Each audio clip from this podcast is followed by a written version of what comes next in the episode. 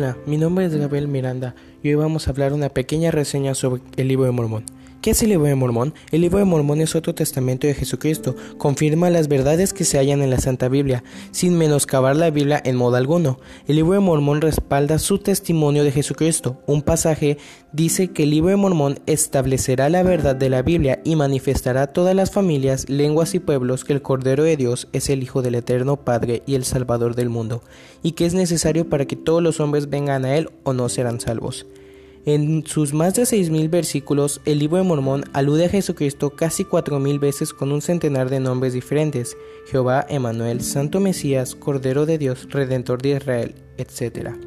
Ambos volúmenes de escritura son una compilación de enseñanzas que registraron profetas de la antigüedad, Mientras que la Biblia detalla los eventos del hemisferio oriental, el libro de Mormón documenta la vida de los habitantes de las antiguas Américas.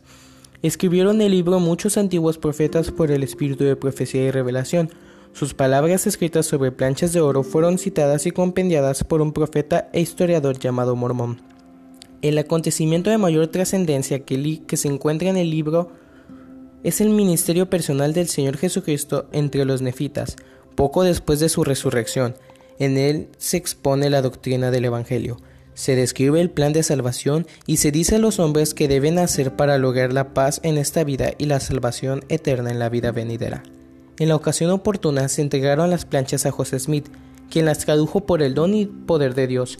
El libro se publica hoy en muchos idiomas como testimonio nuevo y adicional que Jesucristo es el Hijo del Dios viviente, y de que todos aquellos que quieran venir a Él y obedecer las leyes y las ordenanzas de su Evangelio podrán salvarse.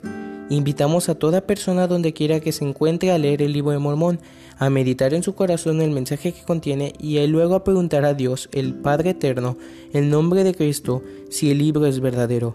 Quienes así lo hagan y pidan con fe lograrán un testimonio de la veracidad y divinidad del libro por poder del Espíritu Santo.